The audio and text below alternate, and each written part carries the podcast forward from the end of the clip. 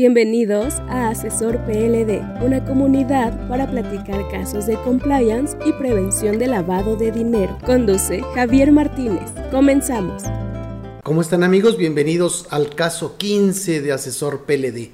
Recuerden que estamos viendo ya el tema del el manual de prevención de lavado de dinero en el anexo de una actividad vulnerable, en este caso de la actividad vulnerable de préstamos.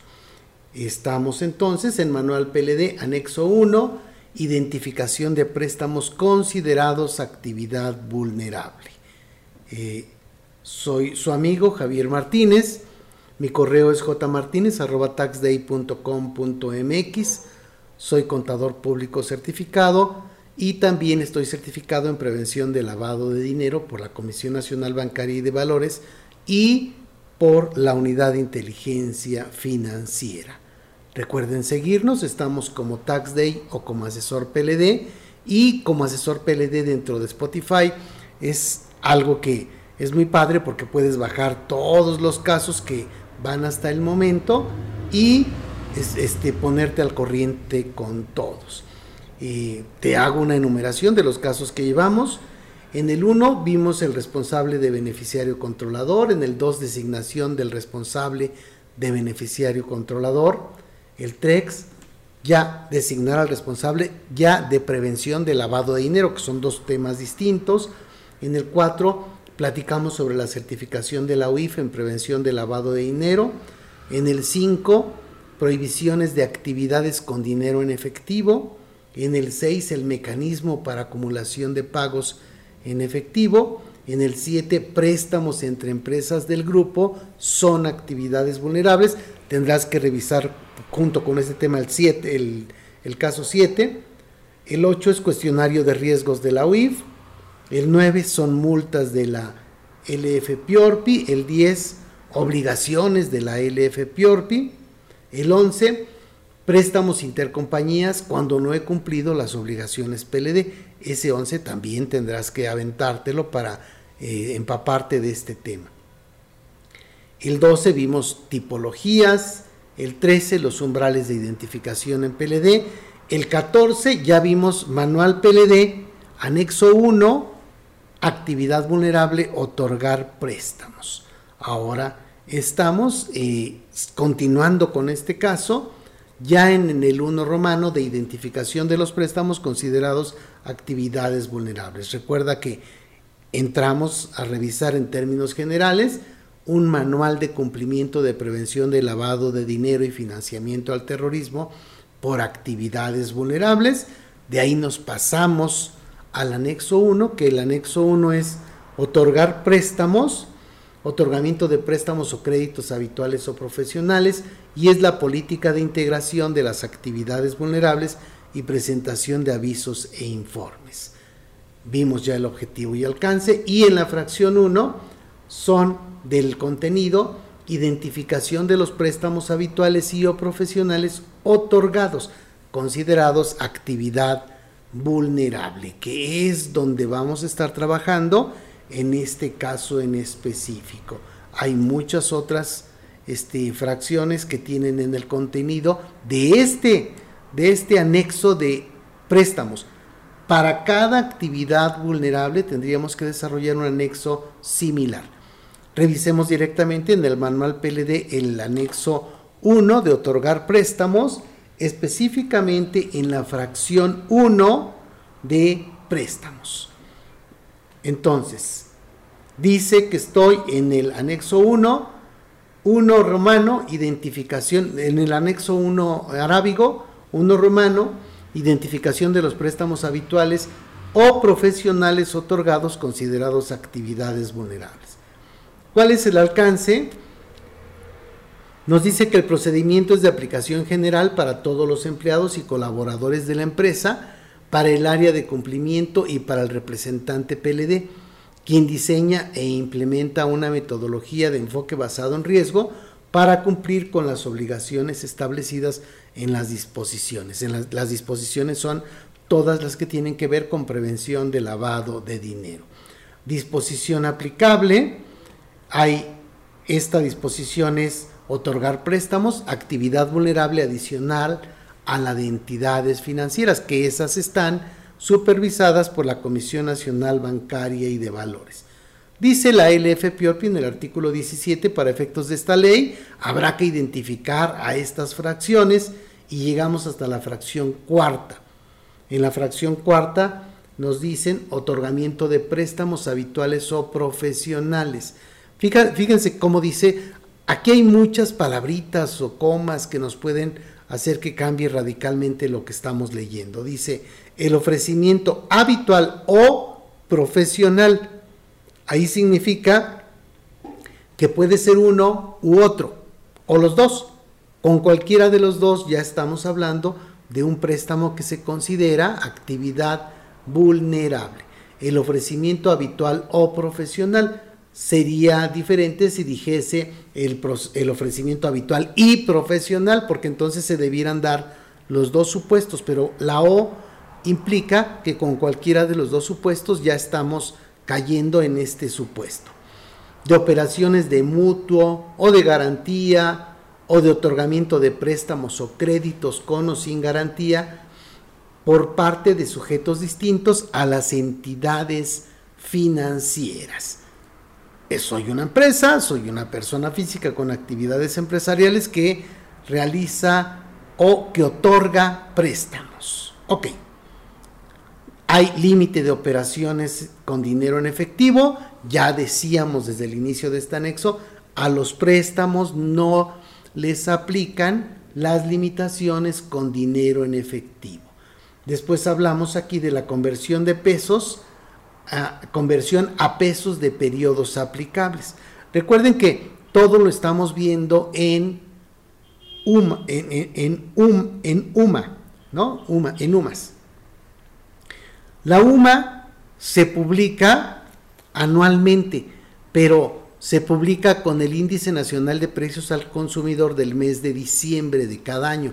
Por lo tanto, no la tenemos al inicio de año y entonces tiene un eh, ejercicio montado, digamos. Una UMA corre del mes de febrero al mes de enero del siguiente año. O sea, no corre de enero a diciembre. Por eso es que los cálculos nos llevan todavía a más pequeños detalles que debemos considerar todo el tiempo. Una UMA, por ejemplo, eh, hasta el 2016 tuvimos salarios mínimos del Distrito Federal, así lo encontramos todavía en la LF Piorpi, pero va a cambiar a UMA. Sin embargo, desde enero del 2017 estamos considerando las UMAS. Eh, si vemos las sumas en, en el 2022, febrero del 22 a enero del 2023, tendríamos que la UMA en este momento vale 96.22 y las 1605 UMAS que son las que necesito para presentar un aviso cuando se acumulan serían 154.000 433 pesos. O sea, si yo te hago un préstamo que excede de 154 mil 433 en una exhibición o en varias exhibiciones dentro de un periodo de seis meses, tendré que presentar un aviso para decir, le hice un préstamo a Londra de 160 mil pesos y presento el aviso con los datos de ella. El procedimiento. Estamos en un manual, recuerden esto. El representante PLDA, PLD deberá definir y actualizar los criterios y procedimientos para la identificación de los préstamos habituales o profesionales otorgados que se consideran actividades vulnerables. Ahora sí, veamos qué tipo de préstamos está otorgando la entidad. 1. Préstamos a funcionarios y empleados es una actividad vulnerable. Oye, no, ¿cómo crees? Sí. Una vez que salieron las reglas de carácter general, perdón, que salió la regla de carácter general 27 bis, se establece ya como una actividad vulnerable de las que van dentro del 27 bis. En este caso, entonces, se explica, porque esto es para que lo entiendan todas las personas que colaboran en, en la empresa, se realizan préstamos a funcionarios y empleados que se ministran a cuenta bancaria personal o de nómina. No se realizan préstamos con dinero en efectivo. Criterio, se presenta informe mensual de la regla de carácter general 27 bis y se tiene un expediente con los auxiliares contables en los que se tienen las operaciones realizadas. Nota, si se hacen préstamos en efectivo no se consideran de la regla de carácter general 27 bis, tendría que ser como un préstamo normal. Esto ya nos explica qué está pasando con este préstamo a funcionarios y empleados y así es como debemos considerarlo en este mundo de las actividades vulnerables. 2. Préstamos empleados del Fondo de Ahorro de los Trabajadores. Es una actividad vulnerable de la regla de carácter general 27 bis. Se tiene creado un fondo de ahorro de los trabajadores en el que se realizan préstamos a los propios trabajadores que forman el fondo. Es préstamo profesional, ya que un objetivo del fondo es hacer préstamos cobrando intereses, pero se considera una prestación laboral. Hay por ahí criterios de la UIF que nos hacen dudar en estos puntos, pero así está establecido conforme a la regla de carácter general 27 bis. Entonces, aquí también se presenta informe mensual de la regla de carácter general 27 bis y se tiene un expediente con los auxiliares contables en los que se tienen las operaciones realizadas. Cuando yo tengo operaciones del 27 bis, no presento, este, eh, digamos que no presento a detalle, no presento más que eh, un aviso que dice, oye, yo hago, otorgo préstamos de la regla de carácter general 27 bis y ya pero eso es en la parte del informe.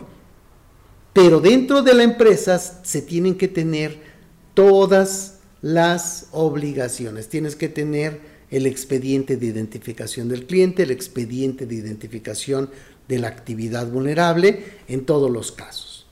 Nota, como una pregunta que pudiese ocurrir aquí, pregunta para discutir en clase. Le presté a un trabajador 10 millones. Presento aviso o informe de la regla de carácter general 27 bis. Hoy en la torre ya sería todo un tema. Para que la UIF pueda corroborar que el dinero es de una fuente lícita, es conveniente que se presente el aviso. Además, por el monto se supone que no es un préstamo relacionado con la relación laboral. O sea, oye, no inventes, sí le prestaste 10 millones, pero es evidente que es un préstamo no por en su calidad de trabajador, entonces tendríamos que tener cuidado con ese tipo de detalles. Entonces yo aquí a esta pregunta específica les, les respondería, sería recomendable sí presentar el aviso. Ok, préstamos intercompañías, es el 3. Es una actividad vulnerable de, de la regla de carácter general 27 bis hay un caso donde analizamos este tema en específico porque todo el mundo estamos tronados porque había un criterio de la UIF que después dijo mi mamá que siempre no y la cambiaron, ¿verdad? Y entonces habrá que presentar considerando que se trata de una actividad vulnerable. Se realizan préstamos entre compañías que conforman el grupo empresarial en los que no existe un ofrecimiento al público en general, sino que se realizan como actos propios de la operación interna, que se ministran a cuentas bancarias. No se realizan préstamos con dinero en efectivo. Criterio, se presenta informe mensual de la regla de carácter general 27 bis y se tiene un expediente con los auxiliares contables en los que se tienen las operaciones realizadas. Tenemos el expediente de identificación y también el expediente de la actividad vulnerable, ¿de acuerdo? Este sería otro caso. Cuatro, préstamos a o de accionistas. Recuerden que aquí la actividad vulnerable es el otorgamiento de préstamos. No que a mí me presten, sino que yo preste. Aquí, en este caso, no es una actividad vulnerable. Se reciben préstamos por parte de accionistas en los que no existe un ofrecimiento al público en general, sino que se realizan como actos propios de la operación interna. los cuales son integrados sin registrar ganancia por intereses. Aquí el criterio sería que la actividad vulnerable es el otorgamiento de préstamos, por lo que sería el socio accionista quien realizara, quien estuviese realizando la actividad vulnerable, pero no se considera ya que no existe un ofrecimiento al público en general, sino que se realizan como actos propios de la operación interna. Independientemente, la empresa debe, debe tener un expediente con los auxiliares contables en los que se tienen las operaciones realizadas y los documentos en los que se comprueba la calidad de accionista del acreedor o del deudor. O sea, aquí nuevamente hay criterios de la UIF que nos llevan a tener mayores temas de que no sabemos qué hacer, pero bueno, esa sería una idea muy clara. Tengo en orden los expedientes también. 5. Préstamos a terceros que no forman parte del grupo empresarial. Aquí, pues es una actividad vulnerable. Oye, son préstamos a otras compañías, son préstamos eh, tal vez a empleados que pero son que no son en efectivo, etcétera. Y entonces aquí es una actividad vulnerable. Pudiéramos decir que es actividad vulnerable habitual ya que constantemente se tienen préstamos a terceros que no se consideran parte del grupo empresarial. Criterio, se tiene un expediente de identificación de cada deudor y un expediente con los auxiliares contables en los que se tienen las operaciones realizadas que se consideran actividad vulnerable, así como de las copias de los documentos establecidos para cada operación, depósitos de los préstamos otorgados y de los cobros recibidos. Se presentan aquí informes o avisos mensuales. Se tiene un control de los importes otorgados en préstamo por cada deudor, acumulándose, acumulándolos en periodos de seis meses para, en su caso, presentar los avisos o informes conforme a los umbrales de identificación establecidos. 6. Otro tipo de préstamos préstamos a terceros en forma profesional. Querría decir que yo me dedico a dar préstamos. Se realizan operaciones de mutuo y se otorgan préstamos o créditos de forma habitual y profesional a terceros de forma profesional como parte de las actividades de la empresa que se consideran actividades vulnerables. Tendríamos que tener todos los expedientes de estas operaciones y también presentar avisos o presentar informes mensuales. 7. Préstamo de nómina a empleados de clientes. Aquí, claro que es una actividad vulnerable. Aquí la ventaja que tenemos es que hay una disposición que nos permite tener eh, el expediente de identificación de cada uno de estos trabajadores de otras empresas dentro de la propia empresa. O sea, no tengo que armarlo yo mismo, sino que la propia empresa, que es la patrona, se hace responsable de tener los expedientes con los datos que nosotros le digamos y ponerlos a nuestra disposición cuando sean requeridos. Ok, aquí también habrá que presentar informes o avisos mensuales dependiendo de cuando no se llega a 1605 UMAS, es informe, y informe sin operaciones y cuando se llega a 1600 sumas ya es un aviso con los datos de que se realizó el préstamo. ¿De acuerdo? Muy bien. Estos son la fracción 1 de este inciso.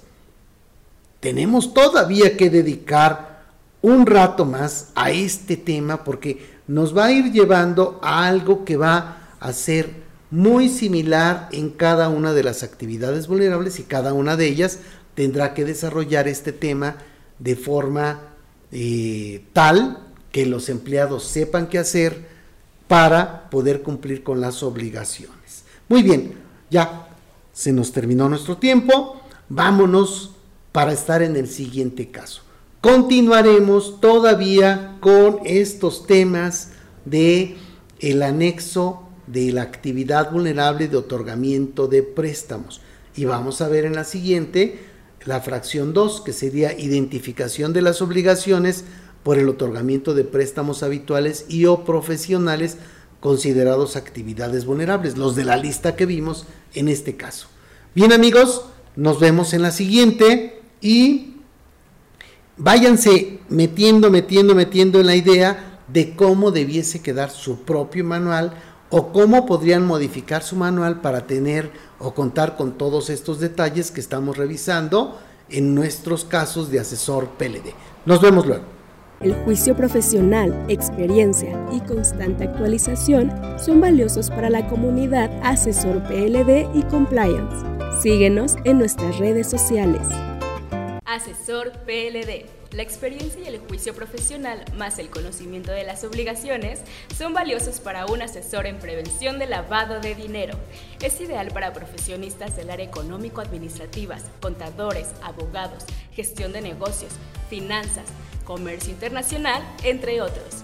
El objetivo de un asesor PLD es expandir sus servicios profesionales en compliance y prevención de lavado de dinero. Las entidades financieras y las empresas que realizan actividades vulnerables requieren de tus servicios. Adquiere la membresía Asesor PLD y prepárate con especialistas certificados para mayor información, comunícate al 55 45 58 07 74 o escríbenos al correo asesorpld.taxday.com.mx.